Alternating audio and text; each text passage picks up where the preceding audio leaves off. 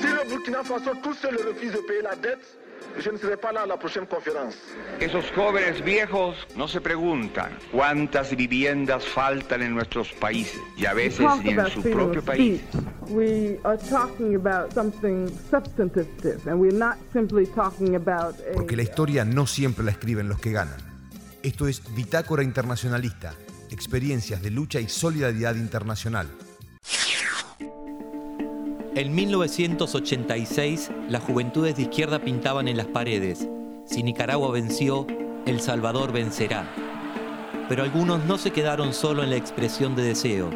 Esta es la historia de Marcelo Feito, un pibe de 22 años, un obrero metalúrgico del conurbano bonaerense que se tomó en serio la invitación a ser como el Che. Los heroicos combatientes de la FAL estuvieron por casi dos semanas en Ciudad Delgado, donde la población expresó su amplio respaldo a la guerra de liberación, prodigando diversa ayuda y dando paso a una masiva incorporación a la lucha armada.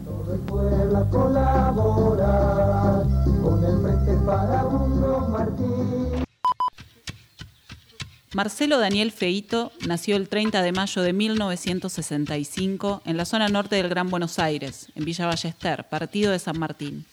Hincha de Independiente y de familia comunista, militó desde temprana edad en la regional norte de la FEDE, la Federación Juvenil Comunista. Al terminar el colegio, trabajó como tornero en la empresa metalúrgica Tensa, en Munro, no muy lejos de donde vivía.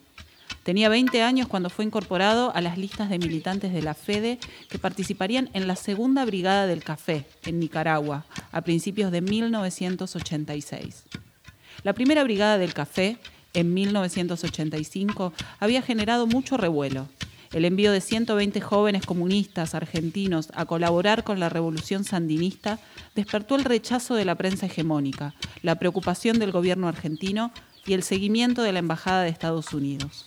Quienes integraban las brigadas del café no debían participar de la lucha armada. Sin embargo, durante su estadía en Nicaragua, Marcelo fue dejando constancia de su creciente involucramiento con la revolución. Cuenta en su diario personal. Voy entendiendo mejor cuál es el principal motivo del viaje a la cosecha del café. Convivir con el hombre nuevo para saber cómo es y para saber imitarlo, para transmitir y contarle a los nuestros. Ayer nos enteramos que una fragata yanqui atacó posiciones del Frente Farabundo Martí. Significa agravar la situación de nuestra región. Nuestra, dije. Ahora más que nunca estoy dispuesto a dar la vida, a combatir, para que no pasen los yanquis. Con el correr de los días, su pasión impregna su escritura. Logra pasajes muy emotivos que poco tienen que envidiarle a los escritos más encendidos del Che o a la prosa pletórica de amor y mística revolucionaria del comandante sandinista Omar Cabezas, cuyo libro, La montaña es algo más que una inmensa estepa verde, Marcelo menciona haber leído. Cuando se acerca el momento del regreso a Buenos Aires, para finales de febrero de 1986, escribe. Ellos te despiden gritando, patria libre o morir. Y vos te metés hasta la médula de los huesos, hasta el caracú sin gritarlo porque ese hasta la victoria siempre te deja sin voz, por la emoción. Te digo que te metes bien adentro del patrio muerte venceremos. Llegamos a Nicaragua para fortalecer ese grado de entrega que traíamos, pero en la mochila te volvés con la más absoluta seguridad de que ese compromiso de vencer o morir ya es completamente indestructible.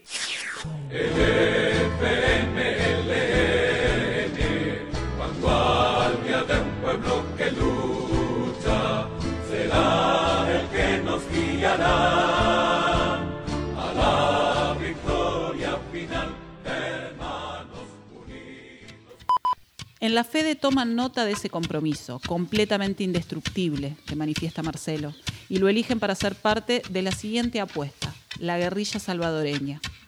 A diferencia de las promocionadas brigadas del café, la experiencia salvadoreña sería clandestina. En enero de 1987, dos brigadistas que habían estado en Nicaragua, el Correntino y el Cope, viajan a El Salvador. Los recoge el Frente Farabundo Martí. Esta es la última cerveza que se van a tomar.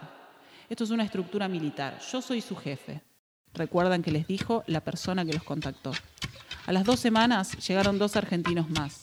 Uno de ellos, Marcelo Feito.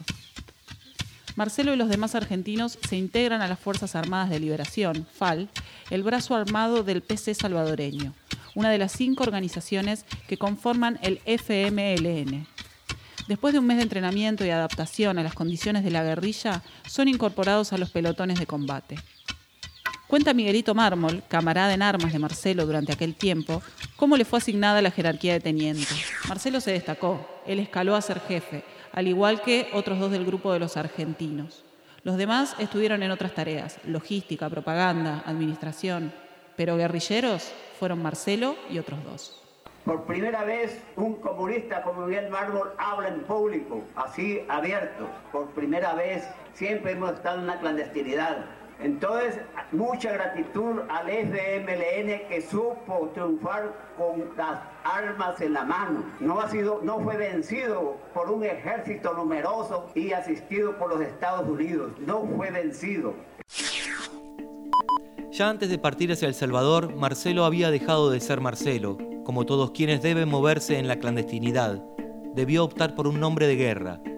En la guerrilla, esa otra identidad se adopta en homenaje a un compañero a quien se valora, a quien se tiene presente en la lucha. ¿Por qué entonces Rodolfo? Claudia Cesaroni, autora del libro Brigadistas, menciona a Rodolfo Walsh como destinatario del homenaje. Claudia Corol, también compañera de Marcelo por aquellos años, coincide y da pistas sobre el porqué de esa elección. El viraje partidario que proponía la FEDE con la creación del movimiento Brigadistas y que se intentó consolidar en el decimosexto Congreso del PC, revalorizaba no solo la figura del Che, sino también la experiencia de las organizaciones revolucionarias argentinas, como el ERP y Montoneros, donde había militado el periodista y creador de la agencia de noticias clandestinas, Ancla. En esos momentos había una valorización de Walsh como parte de la recuperación de la historia revolucionaria. Marcelo optó por eso, no por una referencia periodística, Walsh era una de las figuras que estaban altamente valoradas. Marcelo cumplió sus 22 años en la guerrilla. Pocos meses después cayó bajo fuego enemigo en una emboscada. Recuerda Miguel Mármol que su pelotón estaba en un campamento y debían hacer exploraciones defensivas hasta un lugar que se llama La Montañita, una zona de control de ese campamento. Ese día, 16 de septiembre, no había movimiento del enemigo, pero estaba llena de minas toda la zona. Entonces le dicen a la unidad en la que él estaba que vaya a hacer un patrullaje. Se dividen de a dos y a él le toca con el compañero Eric, que era muy pequeño. Marcelo, en cambio, sobresalía. Era blanco, enorme, de pelo rubio, y le dispararon a él. Cayó muerto de un tiro de M16 en la frente a las 10 de la mañana. Marcelo, es que Marcelo era la ternura, dice una vez más Miguel. En 2010, algunos de los sobrevivientes argentinos de aquella incursión guerrillera volvieron a El Salvador.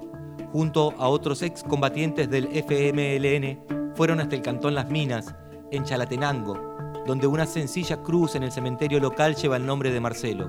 Fuimos hasta allá, reímos, lloramos. En la escuela que lleva su nombre hay una foto de él muy bonita, relata Miguel con la emoción de siempre. Se refiere a la escuelita del caserío Las Alas, que lleva el nombre Teniente Rodolfo. Allí, una placa colocada en 1997 lo recuerda y le agradece la entrega. Puedo morir como nací, sabedlo, puro, sencillo y optimista, de pie sobre la tierra como un árbol, en las filas del Partido Comunista en las filas del Partido Comunista. Si le Burkina Faso tous se le de la dette, je ne serai pas là à la prochaine conférence. Esos jóvenes viejos no se preguntan cuántas viviendas faltan en nuestros países y a veces ni en su propio país. speech. We are talking about something substantive, and we're not simply talking about. Si la historia la escriben los que ganan, eso quiere decir que hay otra historia y merece ser contada. Esto es Bitácora Internacionalista, experiencias de lucha y solidaridad internacional.